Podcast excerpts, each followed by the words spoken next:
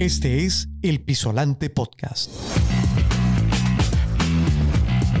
Una conversación abierta con líderes y profesionales que trabajan por hacer crecer el impacto positivo del sector empresarial en América Latina. Solo muere aquello que olvidamos. Y hoy hacemos un episodio muy especial en el podcast Pisolante porque vamos a honrar a alguien que no hemos podido jamás olvidar. Es más, que recordamos con frecuencia. Por lo cual, si lo recordamos, no lo olvidamos. Y si no lo olvidamos, nunca, nunca murió. Ese es Joan Costa. Joan Costa es un queridísimo amigo, pero que me honra la familia Costa, a quien quiero mucho, el que me acompañen sus hijas Esther y Mercedes en esta conversación que vamos a tener en estos próximos 60 minutos eh, en el podcast Pisolante. Joan fue un maestro, sin duda, fue un referente que inspiró y que potenció lo que hacemos en el campo de la comunicación. Cuando nos eh, acercamos, estamos justamente en el primer aniversario de esa noticia donde deja de estar ese ser tan absolutamente brillante, pero que no muere porque no lo olvidamos, porque sigue significando una profunda y, muy, muy profunda eh, huella en cada uno de nosotros que tuvimos el inmenso honor de conocerle e incluso, en mi caso personal, de acompañarle. A él y a sus hijas, que han sido las grandes conspiradoras, las grandes protectoras, los, los, los, los fundamentos, la herramienta para que esa memoria siempre se mantenga. Eh, eh, sin embargo, aun cuando Joan no esté físicamente con nosotros, las ideas, el legado, que no pierde vigencia, eh, lo queremos hoy testimoniar en el podcast Pisolante. Fue justo una de esas muy pocas personas, Joan, que se atrevieron a traspasar las aulas para nutrir un mundo empresarial en fundamentos, en prácticas, en teoría, en profundidad, porque caramba, qué, qué sabio era cada conversación de un comunicólogo, porque venía del mundo del diseño, pero aquel que era capaz de visualizar y de graficar un pensamiento era profundo en la concepción de, de los elementos que fortalecían, que sostenían, que eran la fundación de cada una de esas trazas de eh, creatividad en lo que él hacía. Eh, fue protagonista y de las primeras palabras que hablaron del DIRCON, mucho antes que se pusiera de moda. Y marcó sin duda una, eh, un modelo de pensamiento, le dio nombre y apellido al concepto de la comunicación corporativa, más allá del valor de las marcas a las cuales él dedicó mucho de su vida como, como diseñador. Y es por eso que hoy en esta mm, de verdad encuentro tan afortunado con Esther y Mercedes que nos acompañan y le vamos a hacer algunas preguntas en unos minutos. A mí me gustaría, antes de iniciar eh, algunas de esas preguntas, contar un poco cómo yo conocí a, mi amigo Joan. Eh, eh, yo estaba trabajando para Cemex en aquella época, mis amigos de Cemex de México que estaban comprando operaciones en todo el mundo estaban, ya habían comprado las operaciones de Venezuela, Colombia, eh, ya había comprado antes un poco las de España. Entonces, Semes era conocido, yo viajaba trabajando como firma para Europa eh, justamente con, con el CEO, hoy CEO mundial de Cemex, que en aquel momento solamente era el de Europa, y eh, yo muy amigo de la secretaria, le digo, yo viajaba todos los meses a Madrid, le dije, mira, yo, yo quisiera la próxima vez que viaje, que me ayudes a encontrar una persona que se llama Joan Costa. Yo conozco sus libros, los he visto en América Latina, este, eh, eh, y, sé que él vive aquí y vive en Barcelona. Para hacer el cuento corto, el siguiente viaje, la secretaria me dice, mire, yo conseguí el teléfono de Joan, ¿usted quiere hablar con él? Me encantaría. Hablo Joan y aquella voz tan, tan hermosa, tan empática, tan, tan sentida, ¿Cómo no? ¿En qué le puedo ser útil, señor Pizzolante? Porque además él, pronunciaba mi apellido como se debe pronunciar, con, doble Z. Entonces me dice, eh, eh, le digo yo, mira, es que me gustaría conocerle. Ah, bueno, yo estoy en Barcelona, pero ¿dónde está usted? Yo, yo, estoy en Madrid, pero voy a viajar para conocerle. No, no, no, no, y, señor Pizzolante, ¿cómo usted va a hacer eso? no, mira, yo quiero ir. Y el cuento es que él tenía unos libros que publicaba del CIAC, que, obviamente recordará clarito Esther y Mercedes a lo que me refiero, que era justamente una serie de, de la comunicación integrada, era una serie de, libros con amigos de Joan que hablaban de este tema cuando no se escribía de estos temas. El cuento es que entonces yo voy preparado para conocer el CIAC, para conocer el edificio del, del, donde están todos los individuos que están allí y tal, y yo entro ahí, de la Gracia, entro al, edificio, toco la puerta, me atiende la voz del mismo, Joan, eh, y cuando me abre la puerta eh, al llegar, se me queda mirando, porque mi, cara era, yo estaba esperando llegar a un lugar, un edificio con todo el SIAC y tal, y él se me queda mirando y me dice, me imagino que estás esperando ver el SIAC. Y me dice, es que el SIAC soy yo. Bueno, y es una cantidad de amigos, pero soy yo. Y para hacer esta historia tan bonita, corta, me dijo, a mí me costó mucho que respetaran estas innovaciones, esta nueva aproximación del mundo de la comunicación integral. Y tuvimos que escribir mucho para darle mucho fundamento a las ideas que no eran simplemente ocurrencias, sino la profundidad de un cambio al cual nos podíamos anticipar y era entender, hablar, no de los productos que fabrica la empresa, hace la publicidad, sino de la empresa que fabrica los productos y para ello nos montamos este tema. Así que, a ver, yo, yo, quisiera, porque esto yo lo llamé y lo compartí con Joan, eh, el trabajo itinerante de una cátedra de lo que yo llamo evangelización corporativa. ese concepto a Joan le gustaba mucho. Y yo me encontré con Joan y, yo me recuerdo que la pregunta que le hice es, oye, ¿cuál es, Joan, cuál es eh, ese valor de pensar juntos ahora que nos conocemos? Eh, y cuando le hice esa pregunta a Joan, Joan básicamente me respondió. ¿Qué dijo Joan?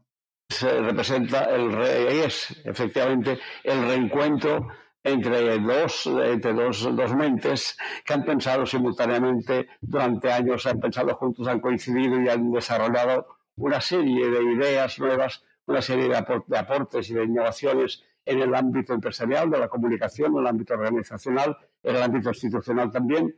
Y, eh, y eso ha, sido una expansión tan grande de, esta idea de comunicación integral, de comunicación mm, corporativa global eh, y estratégica simultáneamente, ha sido de una potencia tan fuerte esta nueva idea que se ha expandido con, con gran, eh, con gran éxito en América Latina, igual como lo lo ha sido antes en Europa, y para el Joan Costa Institute esta alianza representa un refuerzo de su posicionamiento ya en América Latina, pero una ampliación al poder eh, ser parte protagonista también de esta idea que tú aportas ahora mismo y que es una idea innovadora igualmente, que es la cátedra itinerante Pizzolante.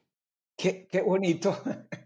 No, la, la, verdad que no oculto mi, aunque no tengamos capacidad de visualizarnos, pero sí una inmensa capacidad para sentirnos. Porque cuando nace la cátedra itinerante, que Tony da Silva, mi CEO y yo hablamos de esto, lo primero que hicimos fue correr a Madrid y yo me fui con Irene, mi esposa, a Barcelona y con la, y con, y con la emoción de Esther y Mercedes y nos encontramos en un hotel y, e, y montamos un tinglado que lo grabamos en video y eso fue cuando le dijimos firmemos formalmente una alianza que ya estaba en nuestros corazones y la queríamos simplemente llevar al mundo académico más formal de la cátedra itinerante Pizzolante y a Joan Costa Institute, o sea, todo el concepto de lo que Joan hacía. Eh, eh Esther y, Mercedes, ¿cómo podemos mantener hoy ese valor de pensar juntos, eh, como lo mantiene eh, viva aquel que no olvidamos y que recordamos de Joan en, en, esa figura del Joan Costa Institute? ¿Cuáles crees que fueron esas cualidades que hicieron este Joan tan pensador, tan comunicador? Cuéntenme ambas un poco de esa historia vivida, de ser orgullosamente hijas de un ser tan grande y una esposa espectacular, que por cierto, no quiero dejar de mencionar porque detrás de ese gran hombre hubo una gran mujer más grande que ese hombre. Pero no vamos a hablar de ella ahorita, tenemos que hablar de Joan. Hablemos de Joan. Cuéntame, Esther y Mercedes. Sí, muchísimas gracias por esta introducción a Ítalo. Y por darnos esta oportunidad ¿no? de poder hablar y recordar y como muy bien decías, mientras uh, lo recordamos, mm, mm, sigue aquí entre nosotros, ¿no? Uh, pues sí, yo creo que lo primero de todo es valorar esta mente creativa que tenía Joan, ¿no? Y mm, quizá habría que contextualizarlo. Yo ya en otras ocasiones lo hemos comentado también con Esther y lo hemos verbalizado, de la situación que le tocó vivir a Joan, ¿no? Joan con una edad muy joven, aquí en España, pues se inicia la guerra civil, mm, él tiene que dejar la escuela. ¿Tenía 10 años? Sí, tenía solamente 10 años, con lo cual tiene que abandonar la escuela, la educación, buscarse la vida. Eran una familia pues humilde, trabajadora, trabajaban los dos, sus padres, mi abuelo y mi abuela, pero no dejaba de ser una situación muy precaria con una guerra civil que dejó todo gris, ¿no? Un panorama totalmente aterrador, ¿no? Entonces Joan se espabila, teniendo un don, una facilidad innata para el dibujo, eh, él dibujaba muy bien, se le daba muy bien, y se presenta eh, su localidad natal era cerca de Barcelona, una ciudad Badalona, es una ciudad grande, muy cerca de Barcelona, está al lado. Y en Badalona había tres cines y se presenta y bueno, se le, le propone al dueño y en aquel entonces, evidentemente, los carteles que anunciaban las películas eran dibujados, ¿no? Y cada vez que cambiaba una película se dibujaba otro nuevo. Bueno, pues Juan, que le tenían que poner una escalerilla para que llegara, porque era muy joven, pues los pintaba y así empezó a ganar pues un dinero ¿no? que ayudaba en casa. Y así siguió, siguió y ya de esto devino toda la parte del diseño que es con la que Joan inició. O sea, él siempre decía que le había tocado ser emprendedor y yo creo que fue por esta situación, ¿no? Sí, sí, mm. sí. Y es más, me parece que nos comentaba que le pagaban por cada dibujo que hacía de las películas, le pagaban cinco pesetas. De aquel entonces. De aquel entonces, uh, uh, 30, 38, 30, y, sí. Y, no, que era muy buen sueldo en aquella época. Y él siendo o todavía un niño, que ahora en esta edad todavía los niños están escolarizados y es obligatorio la escolarización en esta edad. Y él ya no pudo asistir en el colegio. Sí. Mm. Pero fíjate que si tú aceleras la historia y lo llevas a más de los 90 años que cumplió, hasta esa edad todavía siguió haciendo travesuras intelectuales de escribir libros. Yo no conozco a nadie que a esa edad, porque yo llegué a hablar con Joan, digamos, muy poco tiempo antes de desaparecer físicamente, claro. Y yo a mí estaba todavía escribiendo libros, es decir, que ese tema de mantener el valor, de pensar juntos e intercambiar ideas. Yo me recuerdo que cuando lo visito a él, yo estaba escribiendo mi, primer libro que se llamó Ingeniería de la Imagen, que era yo recién graduado de ingeniero civil, y él me decía, es que tú tienes una característica muy particular, él, este, y él estaba escribiendo Ingeniería de la Opinión Pública. Yo ni tenía idea que él estaba escribiendo y usando la misma palabra ingeniería. Pero es que Joan siguió hasta los 90 años. 96, esos últimos 95 años y seguía escribiendo. Y cuéntame cómo era esa experiencia, cómo era esa, esa vivencia de seguir escribiendo y ustedes editándole esos contenidos. Sí, es que creo que lo que nunca abandonó Joan era la curiosidad, ¿no? Por aprender.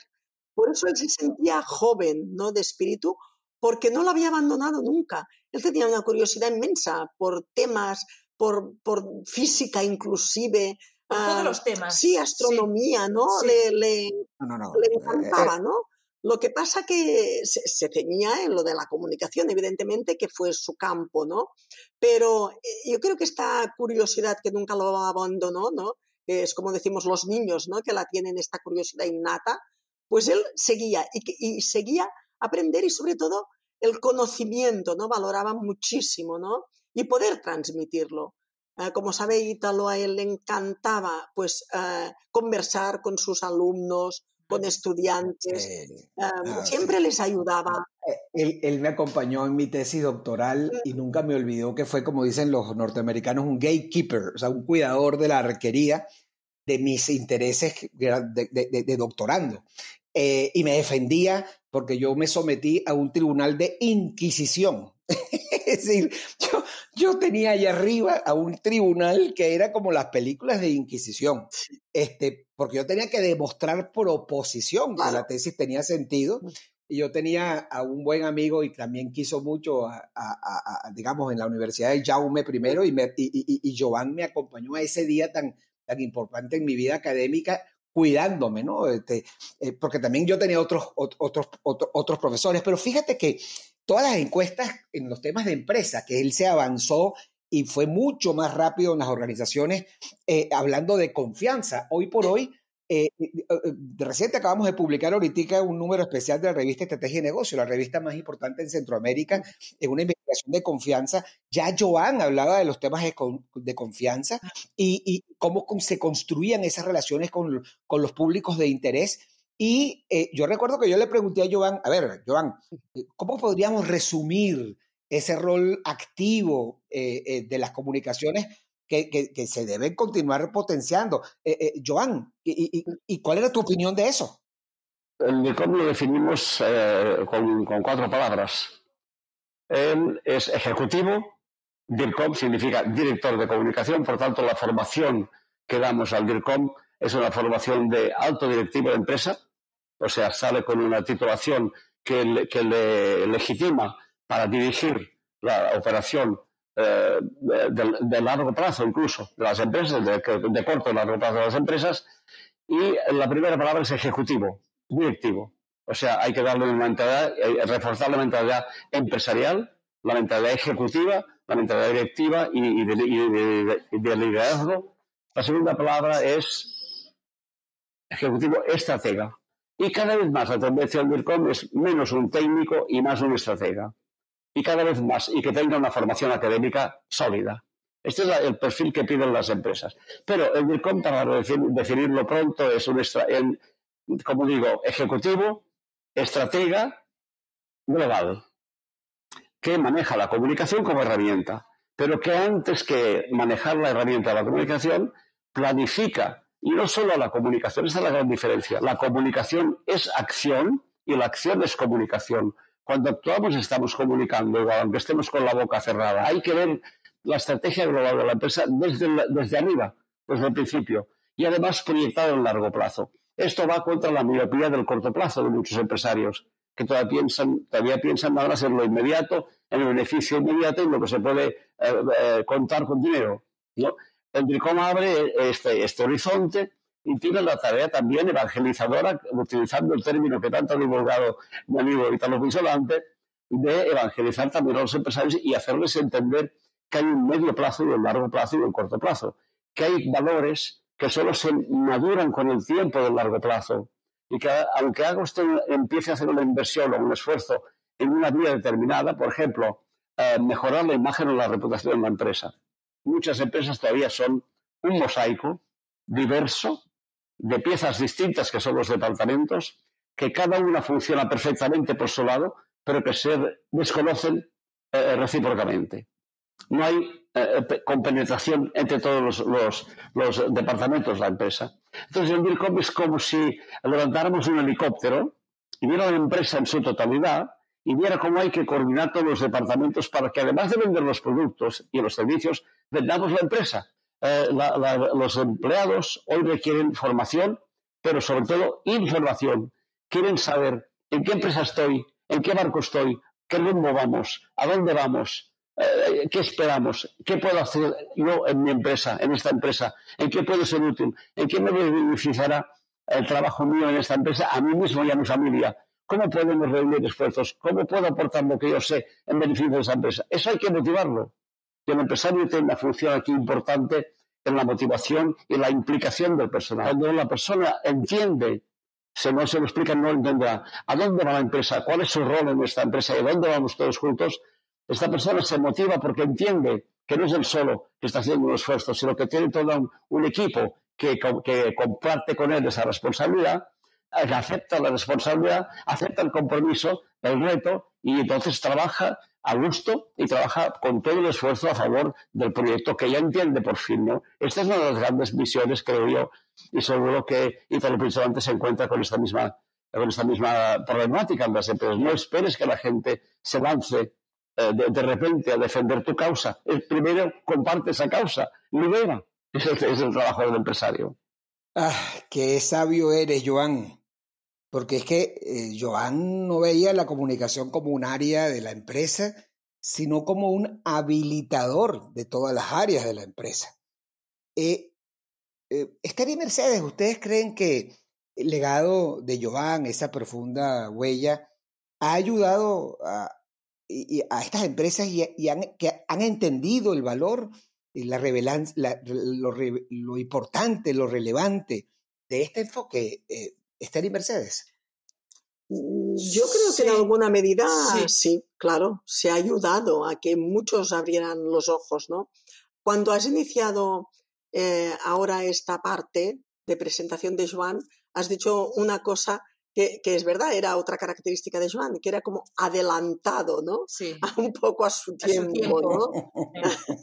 y Así tenía como las ideas antes ya de que... De que ocurriera, de que pasaran. Sí. Ah, él, las veía venir y las contaba antes que los demás, totalmente cierto. Exactamente.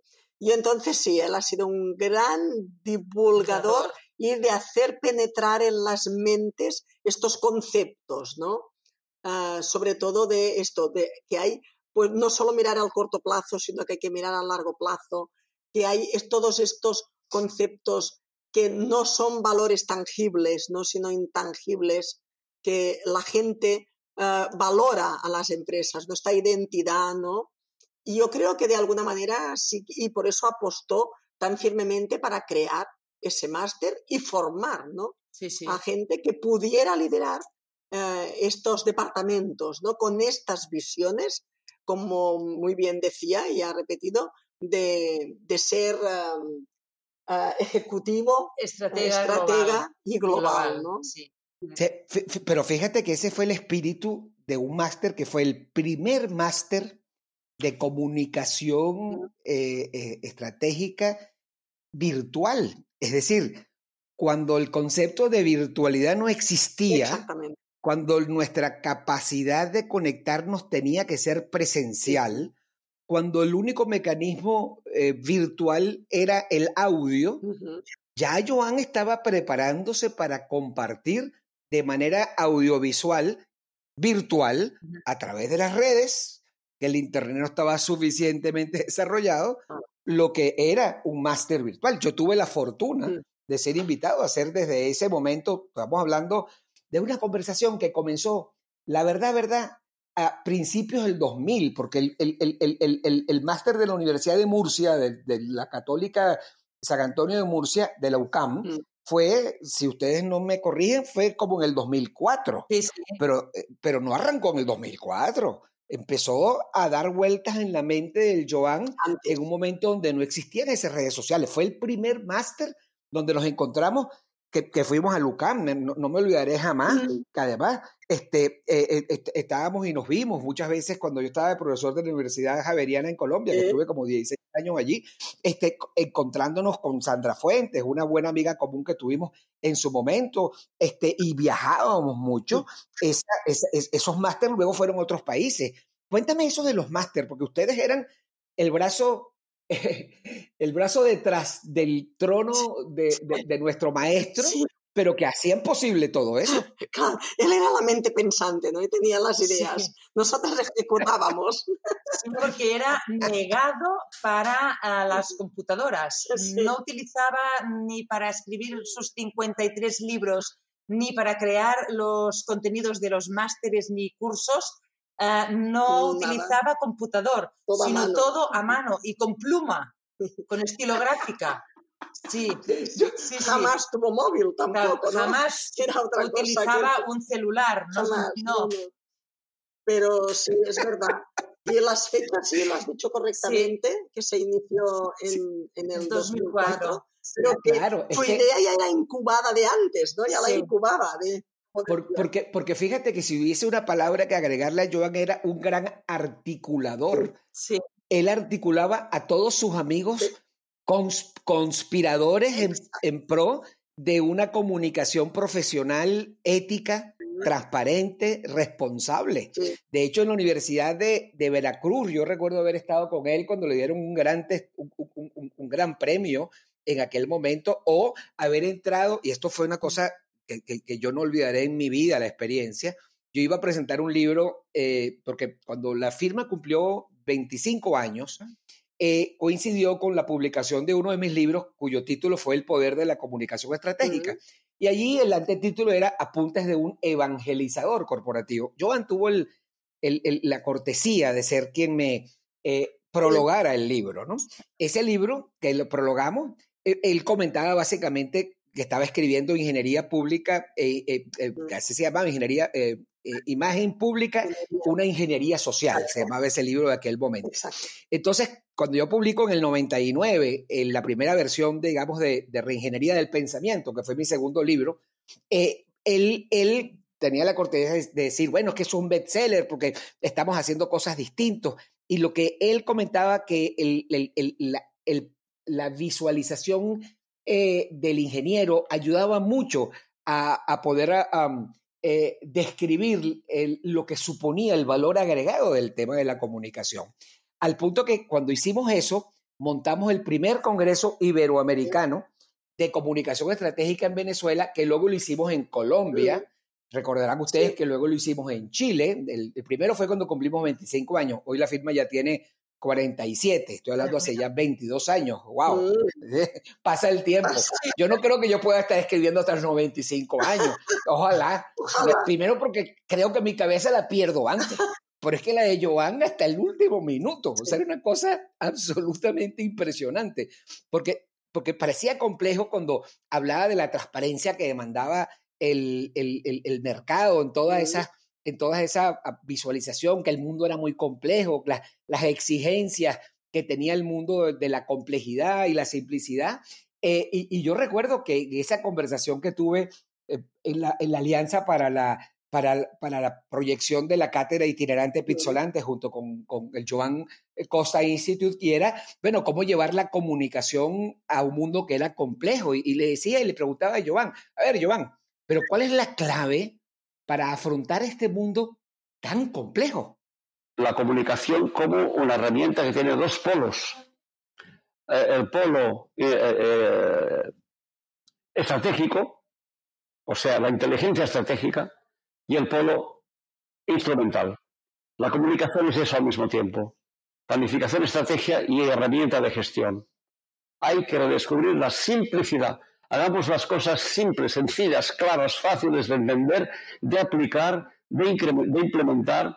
Y, esto es lo que la gente entiende. Hay que hacer el gran esfuerzo, las empresas tienen que hacer el gran esfuerzo y esto es un, fenómeno de la era, justamente nuestra era de la complejidad, porque la complejidad es contradicción. Eh, entonces, el gran conflicto que tenemos es cómo dominar la complejidad, cómo oponernos a la complejidad. Y la única forma de oponerse a lo complejo es lo simple, adoptando fórmulas simples, claras, la claridad del, contacto instantáneo con la gente, de la inmediatez del, encuentro con las personas, de la transmisión instantánea de los conceptos, de las ideas, ¿no? Y este trabajo de convicción hay que eh, llevarlo a cabo, elaborarlo, estructurarlo bien, que es lo que estamos haciendo, y para eso vamos a sumar ahora los esfuerzos de las dos instituciones. Qué belleza. Esas dos instituciones que es la cátedra itinerante Pizzolante y el, y el Joan Costa Institute. Pero es que eh, Joan es, un sabio. Eh, yo, escuchándolo ahorita, habla de cosas que son muy nuevas, muy absolutamente disruptivas. Hablar de inteligencia estratégica es lo que hoy llamamos inteligencia contextual. Es decir, saber leer el contexto, en un texto que está absolutamente repleto de incertidumbre. Por lo cual, hablar de Joan Costa o hablar de Peter Drucker, cuando Drucker dice, oye, no hay que preocuparnos, a ver, el tema y el reto no es, no es la incertidumbre en sí misma, es pensar con la lógica de ayer. Es decir, si los estrategas pensamos con la lógica de ayer, entonces esa incertidumbre nos va, nos va a profundizar una crisis de inacción o de acciones equivocadas para que no van a construir confianza. Entonces, el manejar la incertidumbre es desarrollar una nueva habilidad, una eh, disruptiva e innovadora forma de entender cuál es la lógica que debe orientar mis actuaciones.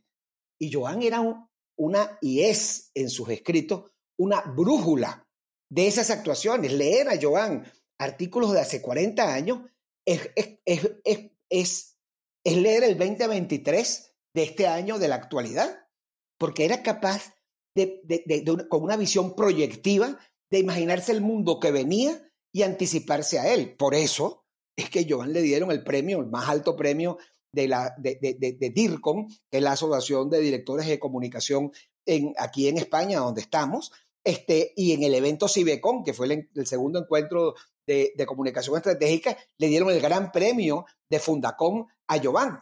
Y, y, además yo me tuve, y tengo que confesarles a Mercedes y, y Esther, que papá Dios me dio la oportunidad de disfrutar, eh, porque nosotros como firma también fuimos favorecidos por una premiación muy relevante, como la estrategia de comunicación, eh, y esa fue la, la, premiación a, la mejor estrategia eh, de comunicación eh, de un proyecto que hicimos en Centroamérica.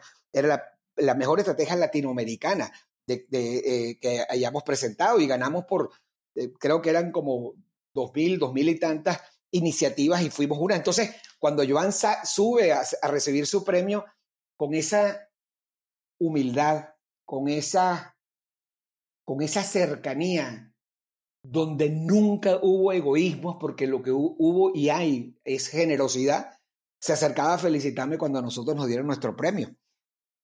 Ah, yo les puedo decir que en este podcast de Pisolante, que, tengo la fortuna de entrevistar virtualmente a Joan Costa, porque ya se los dije y se los repito. Eh, solo muere aquello que olvidamos porque lo que recordamos, nunca lo olvidamos. Y no podemos olvidar y recordar a alguien que influyó tanto en el mundo de la comunicación. Eh, ¿Qué claves del pensamiento de Joan, Esther y Mercedes y de esa personalidad tan, tan acuciosa, tan pícara? Porque además Joan tenía una picardía preciosa, hermosa. Eh, debemos mantener vigente para lograr esa simplicidad de la que tanto nos ha hablado él en un mundo tan complejo. ¿Cuáles son esas claves que ustedes vieron, conocieron, aprendieron? Mm. Ah, sí, él siempre abogaba, ¿eh? siempre decía que delante de, mm, problemas complejos, la solución siempre era la más simple.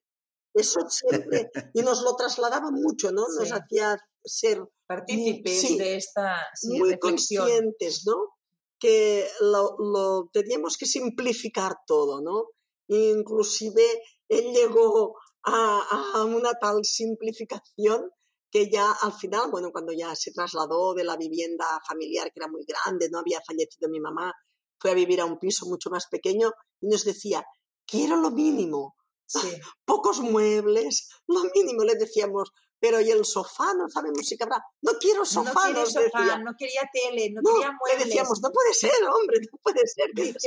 quiero crear este piso, esta casa será mi estudio. Un estudio, ¿no? Será una casa estudio, con la mm. mesa, la pluma, los papeles y la cama y una cocina. Y su librería, ¿no? Y su librería ya tengo bastante, ya no necesito nada más. Yo le decía, eso es un piso muy minimalista, ¿eh? Hacíamos broma, ¿no? Pero sí que es verdad que era su mentalidad, ¿no? ¿Cuál, fue la última conversación? ¿Cuál fue esa última conversación que recuerdan Mercedes y Esther? Pues bueno, él piensa que una semana justo antes de fallecer estaba dando clase presencial en la Universidad Autónoma de Barcelona, en la UAP. Y, eh, bueno, con estudiantes. Con estudiantes allí. Le pidieron que fuera y él estuvo dando clases la directora de, de, este departamento nos pasó luego la grabación y todo, y era impresionante porque lo veías con la energía exactamente de siempre. No veías a una persona de 96 años. Es que ni, ni el hablar de él era de una persona ya mayor, un poco agotada. No, para nada daba esta sensación, ¿no? Tenía totalmente un discurso fluido, con unas ideas claras, las transmitía apasionadamente, además, ¿no? Lo cual motivaba muchísimo, ¿no? A los estudiantes. Y la directora nos quiso hacer este regalo, ¿no? Porque lo habían filmado y nos lo envió, ¿no? Y realmente mm, lo mirábamos después, ya él había fallecido, decíamos, es que no presagiaba para nada, ¿no? Que fuera, que al cabo de una semana no estuviera ya, ¿no? Sí, sí. Es que es que es así, para cerrar ya este encuentro tan grato, tan emotivo para, para ustedes, seguro, pero para mí en lo personal. Eh, estaba yo en un evento de comunicación corporativa con Ángel Ayosa, que también fue muy amigo de él en el momento, y con Guillermo, muy cerca, allí. Este, cuando me enteré e inmediatamente quise documentar mi sensación de la persona que dejaba de estar, pero el recuerdo que se potenciaba para no olvidar. Eh, Esther y, y, Mercedes, muchísimas gracias por guardarse un rato para, para, esta, para este podcast que para mí es histórico, para mí es muy importante y estoy seguro que los oyentes lo han disfrutado. Y solo si quisiera eh, cerrar, no sé si quieren hacer un comentario final ustedes dos o, o algo que quieran compartir para cerrar? Mm, no. Creo que solamente agradecerte, Ítalo, uh, siempre tu gran fidelidad a Joan, a su obra, a su pensamiento, ¿no? Que nos consta y sabemos, ¿no? Y de tu gran amistad con él, ¿no? Y ha sido, nos has dado una oportunidad para recordarle, para hablar de él y en, la misma medida que nos escuchan, pues de difundir, ¿no? Su legado, ¿no? Comentarles que Joan estaba escribiendo, eh, en el momento de fallecer, estaba escribiendo un libro de las columnas que editaba la editorial Experimenta y ahora eh, lo hemos terminado y está ya a punto de entrar en máquina y em, ya lo presentaremos en el mes de enero en el, con un acto, el primer acto, seguirán más y presentaremos este libro el, de Joan el primer que él ya no está, pero que él lo inició y nosotros lo hemos terminado. Lo iremos comentando todo y colgando en las redes sociales también para que se sepa y para que puedan los que puedan, los que quieran, puedan asistir a este evento. Gracias. Pues miren, eh, la verdad que todo lo que hemos hablado de Joan no es más ni menos que un merecimiento. El merecimiento es hacerte eh, dueño de la admiración, del respeto, de los profundos afectos, del inmenso amor que Joan transmitió a todos sus estudiantes con una generosidad única, única e irrepetible. Es así que Joan está más vivo que nunca. Joan, 96 años cuando escribía su último libro, está cumpliendo entonces 97 años, solo muere aquello que olvidamos. Y aquello que por el contrario recordamos, que nunca olvidamos, nunca muere. Por lo cual Joan siempre, Joan Costa, siempre estará con nosotros enseñándonos cosas que dijo ayer que se imaginó el mundo de mañana, donde hoy estamos aprendiendo nuevamente de Joan Costa. Muchas gracias amigas y amigos por acompañarnos en este podcast de orgullo al celebrar junto con la familia Costa el legado de un gran ser humano y un gran profesional. Muchas gracias. Muchas gracias. Muchas gracias. Esto fue El Pisolante Podcast. Visítanos en www.pisolante.com y suscríbete a nuestro newsletter Insights. Gracias por escuchar.